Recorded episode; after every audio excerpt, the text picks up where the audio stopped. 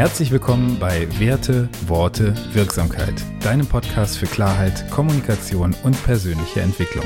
Mein Name ist Thomas Degan. Schön, dass du heute dabei bist.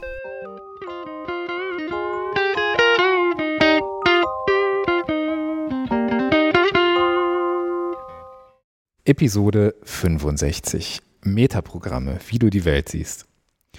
Ja, heute soll es mal um das Thema Metaprogramme gehen und warum spreche ich darüber, warum ist mir das Thema wichtig. Ich nehme in der Kommunikation mit Menschen häufig wahr, dass es an bestimmten Stellen gut funktioniert und an anderen Stellen irgendwie hakt.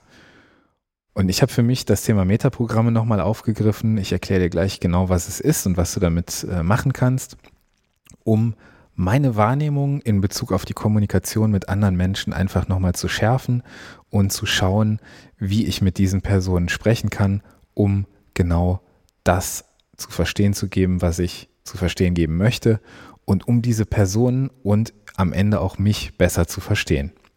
Was sind also jetzt Metaprogramme? Metaprogramme sind übergeordnete Programme, die sozusagen dafür verantwortlich sind, welche Informationen aus der Wahrnehmung, die du ähm, eben über deinen, ein, deinen Alltag, über deine Realität, deine Wirklichkeit hast, den Weg in das Bewusstsein finden. Das heißt, die sind sozusagen der Filter oder die, die, ähm, das Sieb, durch welches die Informationen, die du so mit deinen Sinneskanälen aufnimmst, in dein Bewusstsein dringen und die diesen Informationen auch eine gewisse Richtung geben. Das heißt, es sind irgendwo Denkprogramme, ähm, die dafür verantwortlich sind, was wie zu dir durchdringt.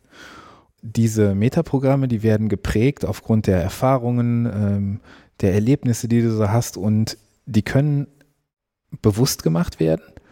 Und das Schöne dabei ist, wenn du diese Metaprogramme bewusst machen kannst, dann kannst du sie, wenn du möchtest, auch verändern. Was sind jetzt also Metaprogramme?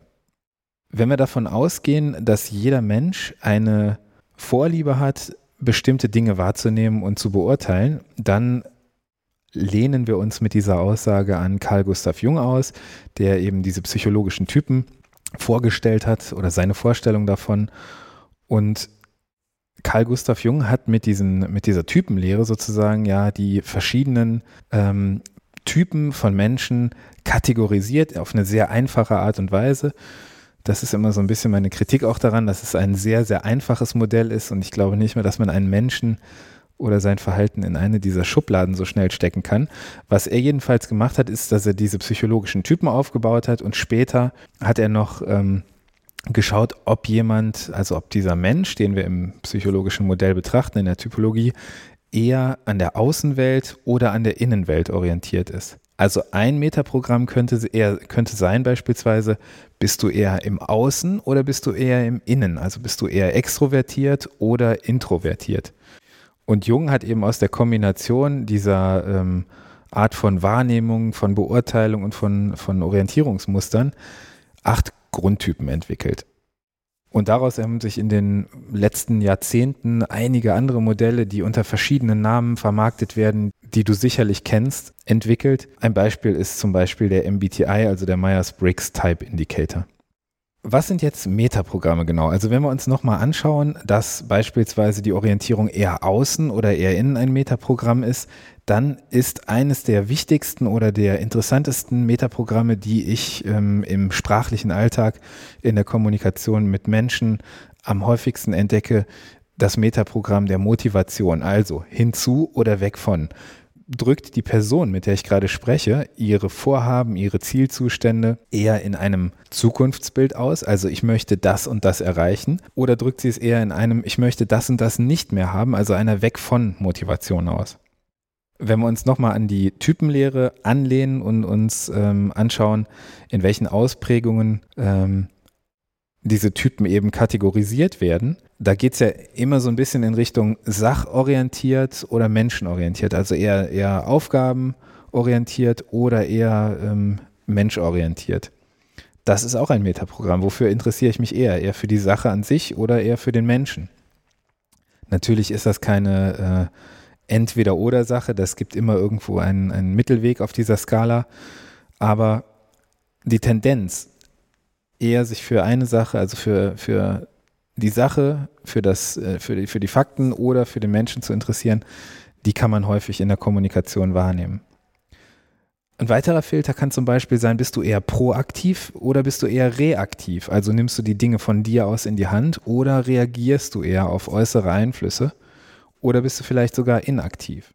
Dann haben wir einen wunderbaren Filter noch, das ist der, ähm, der Matcher oder Mismatcher nennen wir das im NLP, also der Gleichbeispielsortierer oder Gegenbeispielsortierer. Hört sich unglaublich kompliziert an, ist aber ganz einfach. Wenn du beispielsweise in einen Raum kommst, in dem drei Stühle stehen und was fällt dir in diesem Raum auf? Hier stehen drei Stühle. Dann fallen dem Gleichbeispielsortierer eben auf, dass da gleiche Gegenstände stehen, also drei gleiche Stühle. Wenn jetzt beispielsweise die, die beiden Stühle äh, oder die einen beiden Stühle weiß sind und einer von, von den Stühlen von den dreien ist beige, dann würde er sagen, da stehen zwei weiße Stühle und ein beiger Stuhl. Das ist so ein klassisches Beispiel für einen Mismatcher, also für jemanden, dem zuerst die Unterschiede auffallen und nicht die Gemeinsamkeiten. Ich möchte dazu noch kurz sagen, dass das gar nicht eine, eine Bewertung sein soll. Also der eine ist richtig, die andere ist falsch, sondern einfach eine Art, festzustellen, wie dein Gegenüber, wie du Dinge siehst, wie du Dinge wahrnimmst, wie du Dinge filterst. Musst du noch oder kannst du schon? Möglichkeit oder Notwendigkeit. Das heißt, achte mal auf deine Sprache, auf die Sprache deiner Mitmenschen. Achtest du eher darauf, was du tun musst oder was du tun kannst? Ich muss heute noch einkaufen gehen. Das ist eher der Filter Notwendigkeit, ja. du drückst Dinge eher in, in Sachen müssen aus wenn du eher in Richtung Möglichkeiten schaust, dann wägst du vielleicht häufig ab, vielleicht fallen dir Entscheidungen nicht ganz so leicht. Also ich kann dies, das oder jenes heute noch tun. Also eher können als müssen.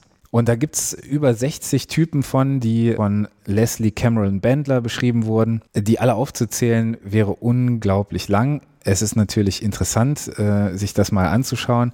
Ich habe vielleicht noch einen dabei, zukunfts- oder vergangenheitsorientiert. Also spricht eine Person, mit der du dich unterhältst, immer sehr zukunftsbezogen, ich freue mich auf oder ähm, wir werden dies oder das machen, dann kannst du klar sein oder relativ sicher sein, dass sie sehr zukunftsorientiert ist, dass sie also, wenn du mit dieser Person sprichst, eher darauf anspringen wird und eher durch dein, durch ihr emotionales Filter dich lassen wird oder deine Aussage wenn du auch in Zukunftssprache sprichst und nicht vergangenheitsorientiert, früher war so und so, äh, weißt du noch damals, das sind einfach unterschiedliche Verarbeitungsmuster und die sind super spannend sich mal anzuschauen.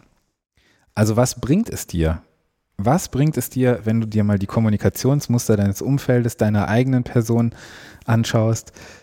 Ich glaube, dass es eine starke Wahrnehmungsschulung ist, dass du lernst mit äh, Kommunikation klarer umzugehen, dass du Botschaften, die du, ähm, die du verpacken möchtest, die du rüberbringen möchtest, einfach noch besser in der Sprache deines Gegenübers rüberzubringen.